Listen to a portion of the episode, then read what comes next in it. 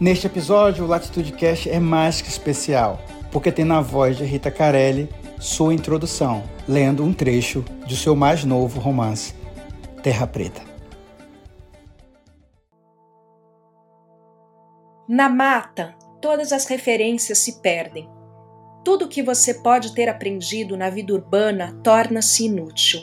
E uma vez perdida, mais cedo ou mais tarde vai acabar se dando conta de que está andando em círculos. Parece conversa, uma história tantas vezes repetida que acabamos encarando como uma velha lenda. Mas é real.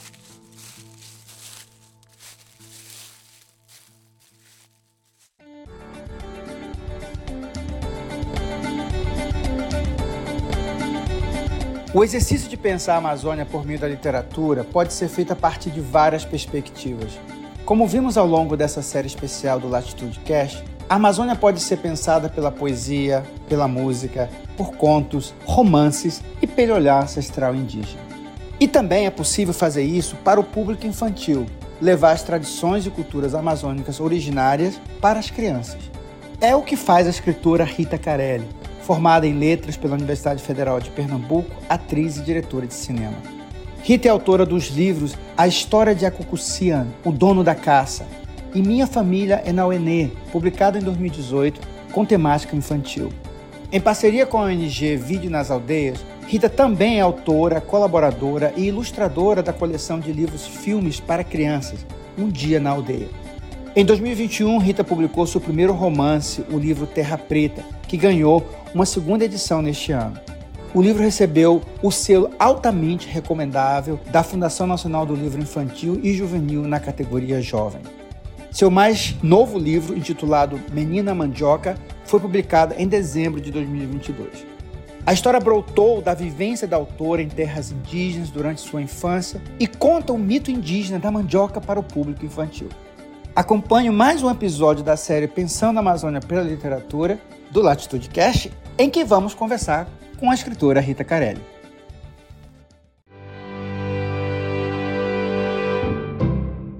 Rita, Seja bem-vinda ao programa. Obrigado, querido. Um prazer estar aqui. Rita, é tão um prazer estar aqui com você. E eu queria começar esse diálogo contigo falando exatamente do título. Eu acho que o título é um título convidativo, Terra Preta, que faz uma clara alusão à terra preta indígena, o solo fértil encontrado na Amazônia. Como esse elemento, esses elementos se relacionam com a temática que você aborda no livro? Eu adoro esse título também. Terra Preta, para quem não sabe, né? Ou Terra Preta do Índio, é, como é conhecida mesmo, é, como foi batizada pelos arqueólogos, é um fenômeno de uma terra fértil encontrada na Amazônia, incrivelmente fértil, né? E que é um fenômeno estudado por arqueólogos do mundo inteiro. Tem muita gente tentando reproduzir as propriedades dessa terra preta, enfim. E essa terra preta, lembrando que a Amazônia é uma região muito grande, né? Então ela tem muita diversidade dentro, dentro da sua extensão, mas ela é majoritariamente uma, uma terra de solo ácido. Ela não é uma terra muito fértil, tanto que vários projetos ali é, do governo brasileiro de ocupação da Amazônia, de plantio, não, não funcionaram, né? Ela não comporta muitas vezes esse tipo de agricultura tradicional mas tem alguns lugares de terra extremamente fértil, que são esses bolsões de terra preta. E durante muito tempo, os arqueólogos do mundo, enfim, achavam que essa terra preta se formava por condições naturais. E as teorias mais recentes da arqueologia na Amazônia refutam isso, dizendo não, essa terra é antropomórfica. Essa terra fértil que a gente encontra na Amazônia, em determinados lugares, é resultado da ocupação humana, é resultado da coexistência das populações indígenas com essa floresta. E eu acho muito forte isso, porque é, durante muito tempo foi considerado que as populações amazônicas eram mirradas, nômades, porque não tinham os grandes templos de pedra que outras sociedades autóctones de outros lugares da América Latina construíram. E pouco a pouco, os arqueólogos, os etnobotânicos, enfim, estão começando a perceber que a grande construção dos povos indígenas amazônicos é a própria floresta amazônica. é uma floresta profundamente antropomórfica, construída em conexão com essas populações humanas. Então, eu juntei as duas palavras, terra preta, né? Eu condensei elas, fiz uma palavra só, terra preta, e botei no título do livro, porque para mim ele simboliza toda essa riqueza que está escondida na Amazônia, que está ali debaixo da terra, né? essa, essa potência, enfim. É muito bonito isso, né? A palavra realmente ela ficou tem um significado potente.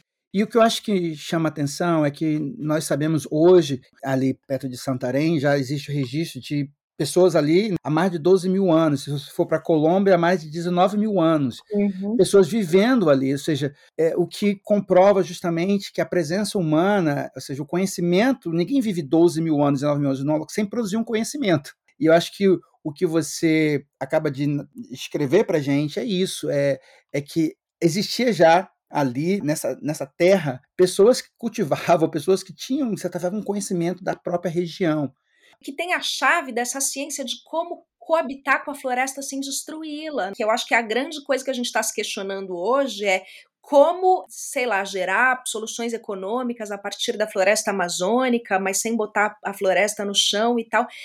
Essas populações indígenas, é, através dessa história, provam que isso é, só, é possível. Não só não destruí-la, como enriquecê-la é realmente uma relação de cooperação com a floresta. Então, eu acho isso muito, muito bonito. E eu queria que você falasse um pouco de como foi essa composição, a tessitura do teu, do teu romance, a ancestralidade. O Ailton Krenak, no, ele escreve no, na orelha do teu livro que os teus personagens são de carne e osso. e e eu queria que você falasse um pouco sobre, sobre isso, sobre essa. Como se deu esse processo de construção das personagens? Olha, Marcos, eu acho que a gente tem que olhar um pouquinho para a minha história para responder essa questão. Eu, eu tive a sorte de conviver com populações indígenas desde criança, por conta dos meus pais. Minha mãe era antropóloga, meu pai indigenista, cineasta, e eu circulei em aldeias indígenas desde a barriga da minha mãe, assim. Então, quando eu decido escrever um romance com personagens indígenas, são antes de tudo pessoas com seus dilemas, com as suas com as suas dúvidas, com as suas contradições, né? E claro, inspirado em pessoas que eu conheci, que eu esbarrei, que eu, enfim, com, com quem eu tenho amizade, com quem eu aprendi, então, eh, eu acho, as pessoas ficam um pouco admiradas com isso, eu acho tão natural, né? Os personagens indígenas, obviamente, têm tridimensionalidade. Isso, assim, falando da tradição literária, porque se a gente, sei lá, for pensar no Quarupi, do Antônio Calado, é, que é claro, eh, tem outros valores e é um outro momento da, da história da literatura brasileira, mas os personagens indígenas ali eles têm eles têm duas dimensões né? Eles não têm nome eles não têm características pessoais o, o, os indígenas são quase um grupo coeso né que é um pano de fundo para os personagens indígenas viverem as suas aventuras ali né e o Terra Preta ele revisita um pouco esse cenário né do Quarupi do Alto Xingu mas com esse protagonismo e com essa é, essa tridimensionalidade dos, dos personagens que calha de serem indígenas, né, na sua maioria. Então é um pouco é um pouco natural assim, é, enfim, eu não saberia fazer de outra forma. Falando um pouco, um pouco dessa, desse teu início, eu, eu fiquei muito pensando um pouco nessa tu, no, no, teu arcabouço mesmo de formação, de viagens, que você, ao longo desse processo de, de construção mesmo de vida, experiência de vida, você pôde, né, através dos teus pais, acompanhá-los e foram várias terras indígenas que você passou, que você pôde interagir. No livro estão plasmadas algumas dessas terras. Fala um pouco para gente, se você pudesse, de alguma experiência uh, ao longo desse processo da escrita, se houve algum momento ou, ou descoberta que mais te surpreendeu e que de alguma forma alterou o curso da própria narrativa, da história, e qual foi esse momento ou momento, se você pudesse narrar um pouco para a gente desse processo. Eu comecei a frequentar as aldeias indígenas criança, né? Bebê até. Então, não teve exatamente esse momento de uma descoberta do mundo indígena como, como eu narro no livro na personagem, né, que é um romance, enfim. Ele, claro que tem um caldo ali das minhas vivências pessoais, mas ele é, é um trabalho ficcional. E ela, de fato, ela tem a personagem de Terra Preta, ela tem lá os seus 15 anos e está descobrindo o mundo indígena de um golpe. Não é o meu caso, assim, eu fui marinando nesse caldo, né, desde pequena, assim. Então, não tem esse momento de uma grande epifania, porque esse pensamento indígena, as, as cosmologias, a vida ritual, a vida coletiva, isso faz parte de mim desde sempre. A minha mãe trabalhou muitos anos com o povo indígena, que são os Enau e Nenauê, ela ficou oito anos trabalhando lá e nos, nos, processos de demarcação do território deles, etc. E fez um filme muito bonito que chama Yanquá, o Banquete dos Espíritos, sobre um ritual que eles fazem. E a gente frequentou muito a aldeia durante esse período do ritual, porque ela filmou durante muitos anos para completar o filme. E durante muito tempo, a minha mãe me acordava três horas da manhã para ver os espíritos incorporando no pátio. E eu levantava da minha rede e ia. E isso era a minha vida, era o meu cotidiano. E eu acho que quando a gente é criança, a gente é muito permeável. Não é que eu fui frequentar as aldeias indígenas adulta com um pensamento cartesiano muito solidificado dentro de mim, não. Esse contato com os povos indígenas são partes de quem eu sou, de como eu vejo o mundo, de eu, como eu me relaciono com as pessoas. Então, é difícil dizer para você assim um momento que talvez mudou o rumo, sabe, da minha vida, da minha produção. Ele foi se construindo ao longo de muitas vivências, mas é claro que eu vivi coisas incríveis, maravilhosas e que foram me marcando também. Tem momentos assim de passagem. Pensando justamente nessa passagem, eu queria se você pudesse para os nossos ouvintes, pudesse ler a abertura do teu romance.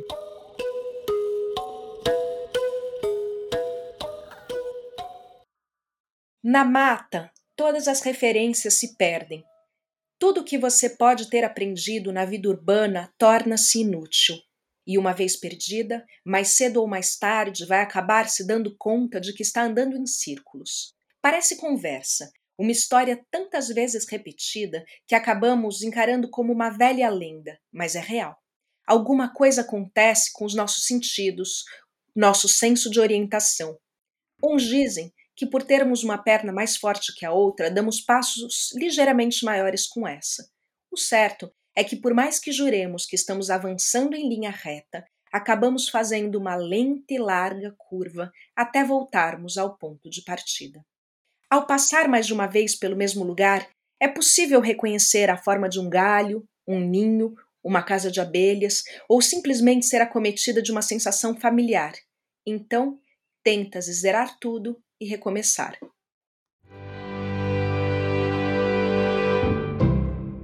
Você podia comentar para a gente um pouco sobre esse recomeçar que você propõe na narrativa, aqui já desde largada, na largada do romance? Teu livro propõe isso, nós, não indígenas, a repensarmos a nossa relação com o nosso entorno, até mesmo com as causas indígenas. Sem dúvida, eu queria mostrar um pouco enfim, a minha militância também, até nessa parceria com, com Ailton Krenak, né, na organização dos livros dele e outras aventuras, eu tenho muito essa militância de deshierarquizar os conhecimentos.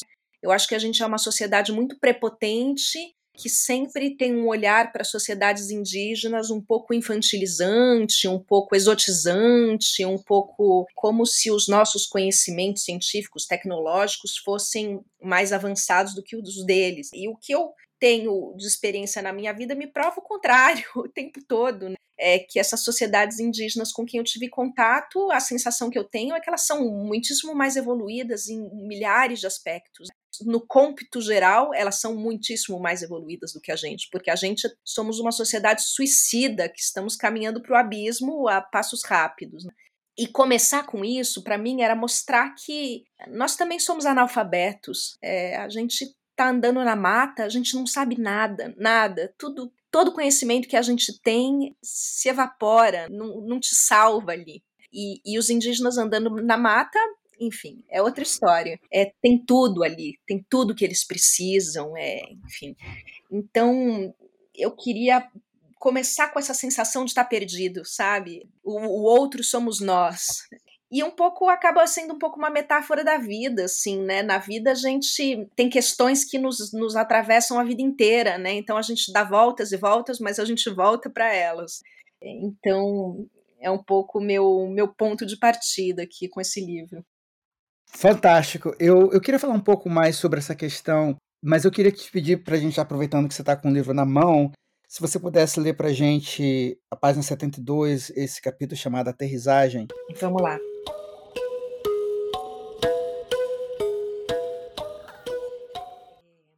Aterrissagem. O pequeno avião de quatro lugares em que embarcam parece de brinquedo. Ao lado do piloto vai o chefe Kamaka e atrás Ana e seu pai. Kamaka é tão grande que mal cabe na cabine. Forte, mais alto que a média dos xinguanos, o grande lutador parece uma criança ao voar. O trajeto, tantas vezes repetido, é acompanhado sempre do mesmo assombro, do mesmo deleite. Em seguida, o menino vai dando lugar ao homem e às suas inquietações cada vez mais sérias. Lá de cima é possível ver o avanço do desmatamento das fazendas com assombrosa clareza. O território indígena é um oásis verde em meio à terra nua de pastos. O pai de Ana aproveita para dar uma boa olhada de cima e tomar notas. Você está vendo onde eles escolheram para fazer a barragem? pergunta Camaca. Sim, ali em cima do rio Xingu, aponta o pai. Pois é. Eu estou muito triste, pois para nós foi ali que aconteceu o primeiro Quarupi. Parece que os caigarras adivinham, esses brancos. Foi ali que começou a nossa história, mas eles não têm respeito destroem tudo e bate na perna com tanta força que nos faz pular. É possível sentir a resistência do ar contra a máquina. É impressionante como aumentou o desmatamento em volta do parque do ano passado para esse.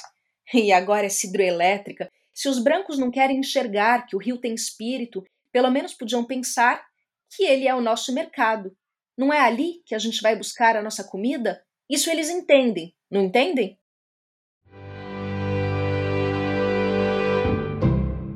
Rita, obrigado pela leitura. Essa passagem que você acabou de ler, ela nos, nos leva para uma realidade, para o presente. Como que você, no momento dessa escritura, dessa passagem, da Constituição, e pensando hoje, com toda a discussão que a gente tem do marco temporal, as agruras na Terra Yanomami, todo esse processo, fala um pouco para a gente como, de alguma forma, a literatura tenta fazer essa transposição, essa transição dessa, desse momento que a gente está vivendo das lutas dos povos originários? Eu uma vez conheci um homem muito muito excepcional, o seu José Luiz Paulino, e ele, enfim, ele filmou Barra Vento, ele é corroteirista do Barra Vento com o Glauber, ele é filho de uma mulher indígena, foi um mestre do Daime, uma figura ímpar assim. E eu estava contando para ele que eu tava, a gente estava fazendo um filme juntos na Bahia, e eu estava contando para ele esse meu um projeto de livro que eu tinha, enfim. E ele falou para mim uma coisa que me marcou muito. Ele falou: era um romance histórico, mas eu tinha pudor de ficar contando dos personagens, inventando, romanceando, então eu estava um pouco empacada e ele me falou: "Minha filha, não tem que ter medo não. A ficção, ela não é uma meia verdade. Ela é uma verdade e meia, porque ela revela a alma dos fatos. E eu achei aquilo tão bonito, e eu acho que, assim, humildemente, né, eu não acho que a, não é a literatura que vai mudar o mundo, né, mas ela, ela planta suas sementes, assim, ela consegue transportar. O meu desejo com Terra Preta era pegar na mão, sobretudo dos não indígenas, e falar: vem aqui, vamos dar uma voltinha aqui comigo, vamos até o Xingu ali comigo, sabe? Vamos dar uma espiadinha aqui nessa sociedade, no que acontece por aqui. E eu acho que a, a literatura ela tem realmente esse poder de, de fazer a gente viajar, da gente se transportar para dentro de outras realidades. Então, talvez ela possa ser sim uma aliada dos povos indígenas nesse momento tão difícil que eles estão vivendo. O marco temporal é um assinte, é uma violência inconstitucional sem tamanho. Então, eu acho que a gente só pode respeitar aquilo que a gente ama, aquilo que a gente conhece. E se a literatura puder aproximar um pouco as pessoas das realidades indígenas, bingo, acho que a gente está fazendo minimamente o nosso trabalho, que é um trabalho de formiguinha, mas é o que a gente enfim, é o que eu estou conseguindo fazer. Eu sinto uma dívida em relação aos povos indígenas, eu, tenho, eu, eu sinto uma relação de gratidão muito grande. Eu acho que eu sou uma sortuda de ter tido a vida que eu tive, de ter a vida que eu tenho. Então, é um pouco o mínimo que eu posso fazer, é dividir um pouco das experiências que eu tive com quem não teve essa mesma chance. Você sabia que o especial Pensando a Amazônia pela Literatura não está acontecendo só aqui no Latitude Cast? A revista Amazônia Latitude também está publicando diversos conteúdos sobre o tema no site, como resenhas e artigos. Para acessar todo esse conteúdo, basta entrar no nosso site amazonialatitude.com.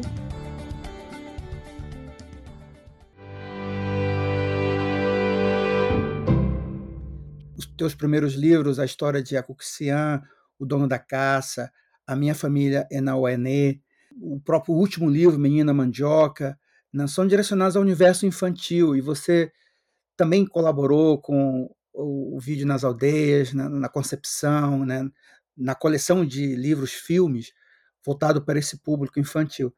Compartilhe um pouco conosco dessas experiências, inspirações de, de criação para o universo infantil e um, especificamente sobre a relevância de se produzir literatura específica para crianças. E, e nesse sentido, você é uma precursora é? e tem contribuído de maneira muito proteica para esse processo de descolonizar também por esse, por esse caminho né, da, da literatura infantil. Eu acho que você tocou no ponto, Marcos. Eu acho que, assim, a minha, eu tenho duas filhas, uma que ainda não fez um ano e uma de quatro anos.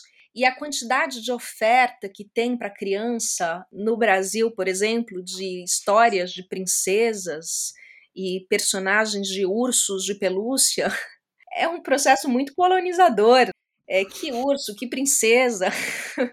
Vamos olhar para o tamanduá, para a onça, para os mundos indígenas, né? Então, é, o meu desejo era, era, era demarcar um pouco esse território né, do imaginário infantil através dessa literatura, reflorestar, repovoar. Enfim, eu acho que também tem muitos autores indígenas no campo da literatura infantil maravilhosos, então tem aí uma produção já há alguns anos em curso, muito muito profícua, mas enfim, eu quis dar minha contribuição. A, a coleção Dia na Aldeia, ela nasce a partir do trabalho do Vídeo nas Aldeias, que é essa escola para povos indígenas, que tem um catálogo com mais de 80 filmes dos cineastas indígenas, né, que é o trabalho do meu pai, junto a vários povos indígenas. Então eu fui visitar a coleção do Vídeo nas Aldeias a pedido do meu pai, porque justamente ele estava um pouco decepcionado com os adultos, com essa mentalidade difícil de ser transformada. E ele virou avô e falou: Ri, vamos fazer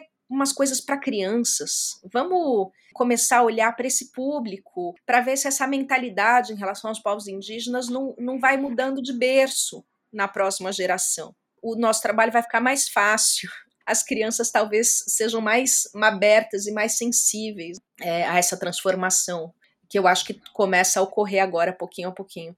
Então, eu fui visitar o catálogo da, do Vídeo nas Aldeias, escolhi seis filmes para apresentar para o público infantil e adaptei em livro. E então nasceu esse primeiro gesto, né, direcionado para crianças. Depois eu resolvi contar um pouco como foi a minha própria aldeia, a, a, minha própria infância numa aldeia indígena, e aí nasceu o livro Minha Família na Uenê. E agora, mais recentemente, eu lancei o Menina Mandioca, que é também um pouco dessa minha experiência em aldeia, né? Eu não acho que cabe a mim contar simplesmente as lendas, os mitos indígenas, né? Eu acho que os indígenas que têm que fazer isso estão fazendo cada vez mais para o público não indígena. Então eu sempre uso um pouco dessa camada que é o que é ter sido uma menina branca na aldeia, o que, que eu pude aprender, conhecer, guardando a, a, a minha ignorância também, porque a gente nunca vai ter a compreensão do mundo deles na sua plenitude, mas um, um, tanto de coisa a gente é capaz de, de trocar, de partilhar, de aprender. Então, a minha produção tem sido nesse sentido. Numa experiência muito pequena que eu tive com o povo Zoé, eu observava que as mães elas estavam sempre com os filhos no colo o tempo todo. Era uma forma ao mesmo tempo de proteção, porque evitar que algum animal atacasse a criança e tal, mas eram ali o que eu pude perceber é que existe, um, existe uma outra dinâmica de relação. E eu queria que você falasse um pouco, tanto na tua literatura, na tua, nos teus livros, na tua coleção, que já, já passa quase mais de seis eh, livros, mas fala um pouco dessa de retratar essa experiência, essa dinâmica familiar indígena, se é que você tem algum exemplo, alguma citação que você poderia mencionar, e de como que isso pode ser talvez um pontapé para uma outra forma de, de, de, ver essas relações, essas dinâmicas pro, no nosso contexto atual. A infância numa aldeia indígena é uma maravilha assim, é, não estou romantizando, né? Eu acho que tem várias aldeias indígenas que estão vivendo situações de precariedade, de conflito. Eu não estou não tô falando disso, assim, eu estou falando de uma sociedade indígena que está, enfim, minimamente com o seu território sadio, garantido. Tradicionalmente, a infância nos povos indígenas, junto aos povos indígenas, é um lugar muito protegido e muito livre ao mesmo tempo é muito privilegiado assim. Poxa, as crianças, elas circulam pelo território, elas estão em fricção direta com a natureza, estado de permanente descoberta. Ao mesmo tempo tem um olhar zeloso de toda a comunidade para todas as crianças e ao mesmo tempo tem uma autogestão da infância, né? Porque as crianças mais velhas cuidam das crianças mais novas, elas se, se protegem, transmitem os conhecimentos umas às outras. Então, assim, realmente eu acho que a infância é um, é um período muito formador né, do ser humano. E se a gente pudesse aproximar a nossa experiência de educação da experiência de educação que as crianças indígenas têm, eu acho que a gente daria um passo em direção à saúde da nossa sociedade, sem dúvidas. Então, é, esses livros também se prestam a um certo testemunho dessas infâncias. Né? E aí, exemplos, tem um, mil exemplos, assim. Sei lá, eu lembro de uma vez eu vi um menino na beira do rio construindo um barquinho. E ele estava fazendo uma coisa super sofisticada, pegou uma folhinha e fez um negócio, aí criou uma coisa para ele navegar melhor, aí não sei o quê. Ficou, ele estava um tempão construindo aquele barquinho. Aí faltava um detalhezinho na obra dele, ele levantou para colher uma palhinha, para amarrar uma coisinha ali, e quando ele voltou, tinha uma criança menor mexendo com o barquinho dele. E aí eu fiquei observando assim, eu, o que será que ele vai fazer, né?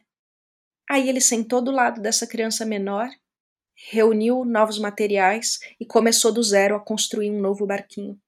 E é muito bonito ver é, essa essa maturidade das crianças indígenas, né? Todos os materiais estão ali disponíveis para todo mundo, não tem essa coisa, né? O meu brinquedo, o seu brinquedo.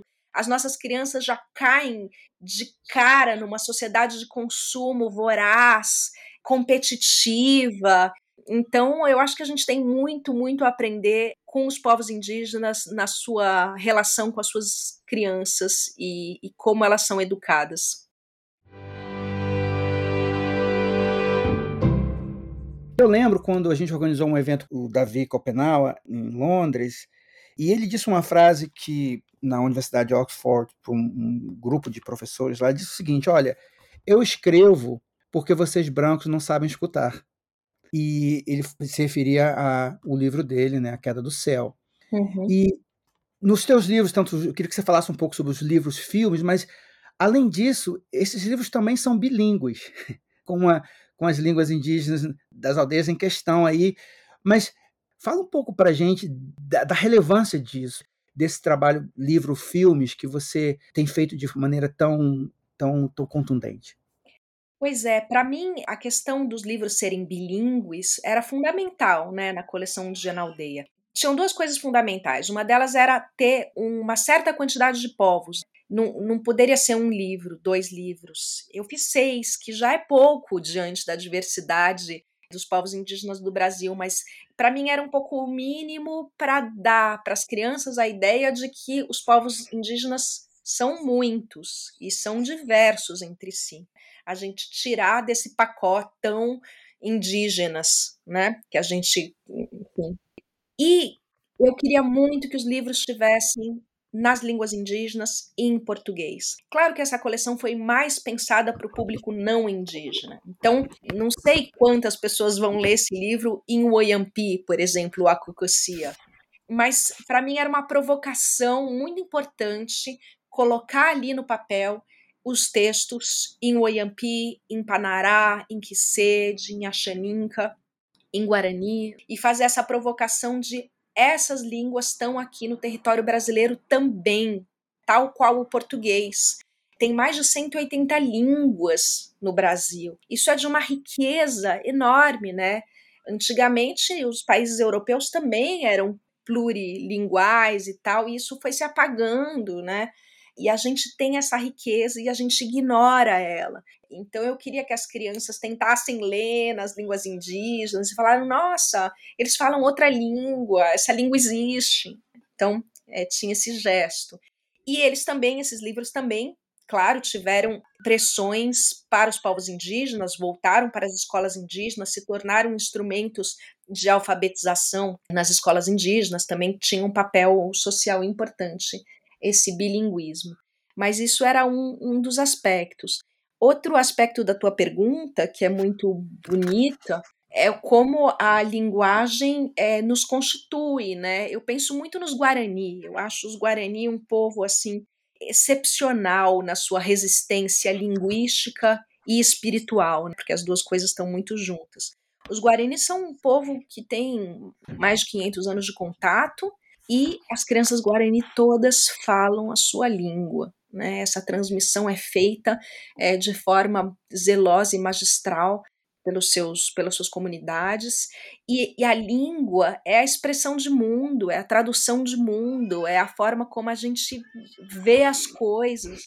Então, a resistência linguística é uma resistência do ser, é uma resistência do existir, é muito forte.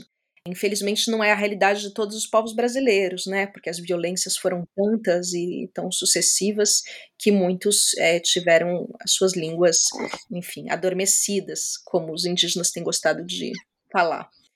E sobre o, o, escrever, né, essa fala do Davi, é isso. A gente não sabe ouvir mesmo. A gente ouve pouco e mal e a gente dá muita importância para a palavra escrita. Então, vários indígenas, como o Davi, compreendeu que era importante também lançar suas sementes nesse campo, né? A gente, quando a gente lê, em geral, a gente está só, a gente está em silêncio e a gente tende a escutar melhor.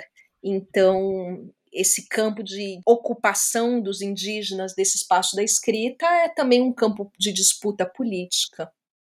Nesse sentido, Rita, a gente poderia dizer que a oralidade, a literatura indígena, seja ela infantil ou não, nos permite pensar outros possíveis, outros futuros ancestrais? Sem dúvida, sem dúvida. Eu acho que a gente também a gente se apoiou muito na, na, na escrita e a nossa memória foi para o saco, né? Acho que a gente, a gente sabe que isso está escrito em algum lugar, então quando eu precisar consultar, eu vou lá e volto aquilo a gente criou mil HDs externos, né, de papel, digitais e tal. Os povos indígenas realmente têm uma capacidade de escuta, de memorização, de organização dos conteúdos que é incrível.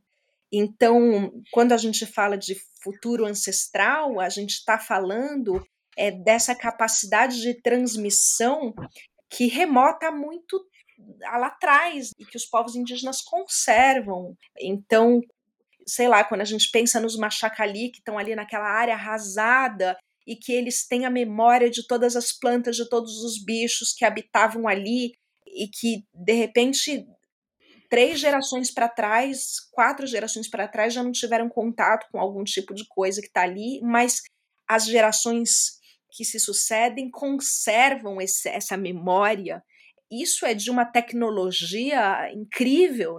E eu acho que tem uma chave aí para esse nosso futuro ancestral nessa oralidade indígena, sem dúvida nenhuma. Você está gostando da série Pensando a Amazônia pela Literatura?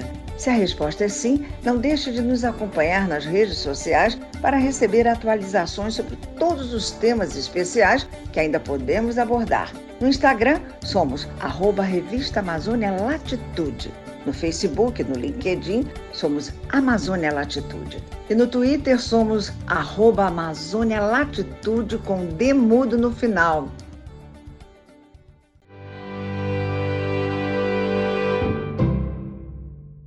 Estamos chegando aqui já ao nosso final e eu queria te falar um pouco, um pouco de você, a tua formação como atriz, cineasta. Você acha que essa, essa tua experiência nessas outras artes teve um impacto na tua poética, na tua estética, na tua escrita, ou vice-versa, na tua trajetória literária? Fala um pouco sobre teu diálogo com outras, outros saberes, outras artes. Ah, totalmente acho que, enfim, a gente tem essa tendência de colocar tudo em caixinha e dividir, né? Dividir os conhecimentos, o que é arte, o que é ciência, o que é literatura, o que é, enfim. E, e, e mesmo no campo das artes, essa manifestação é assim, ela começa aqui, termina aqui, essa outra é, pega a partir desse ponto. E para mim, tudo que eu faço tem humanidade. Eu acho que as, as histórias têm formas diferentes de se manifestarem e elas encontram, elas encontram uma solução melhor numa forma de arte ou em outra. Então eu vou misturando tudo. Às vezes eu quero contar uma história e para contar essa história eu acho que o melhor é fazer um filme. Às vezes eu quero contar uma história e eu acho que o melhor jeito de contar ela é sentar e escrever ou fazer uma peça de teatro, ou desenhar e pintar e expressar aquilo em uma forma visual. Então eu vou eu vou fazendo. O meu companheiro ele diz que eu sou especialista em mudar de profissão, mas não é verdade isso. Eu sou especialista em acumulá-las. Eu, eu não abandono nenhuma. mas eu, eu acho que é isso, assim. Eu acho que no fundo eu sou uma contadora de histórias e as minhas histórias têm diferentes manifestações materiais. Eu queria terminar essa entrevista te perguntando, porque você fala no, no epígrafe, os afetos atravessam o corpo, como flechas são armas de guerra. E ao terminar a leitura dos teus livros, seja Menina Mandioca, o mais recente, enfim, os teus outros seis livros sobre literatura infantil, Terra Preta, que mensagem que você gostaria de entregar aos leitores que eles levassem da tua escrita? Vários afetos te atravessaram nesse processo dessa construção literária tua. Que afetos você gostaria de deixar no leitor?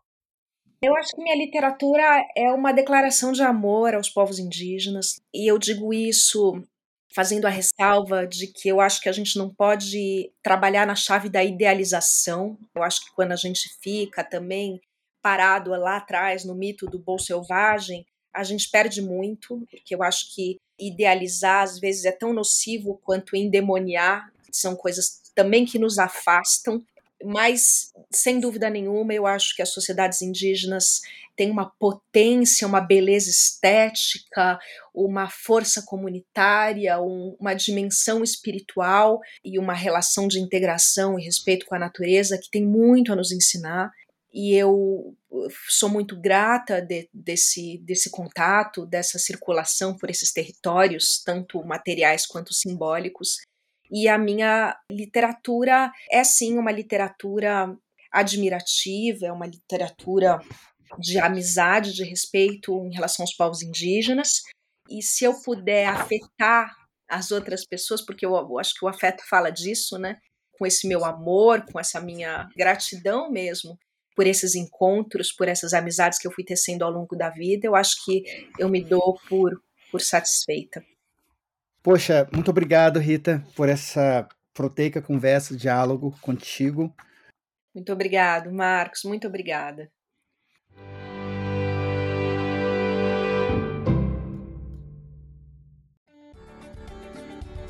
Eu sou Marcos Colom e esse foi mais um episódio do Latitude Cast em que conversamos com a escritora Rita Carelli. Este episódio teve produção de Marcos Colom e Vanessa Pinto Moraes, roteiro e edição sonora de Vanessa Pinto Moraes. Acesse o nosso site para encontrar mais conteúdo sobre a Amazônia e também para acompanhar o especial Pensando a Amazônia pela Literatura. O site é www.amazonialatitude.com. E não esqueça de nos acompanhar nas redes sociais. Até a próxima!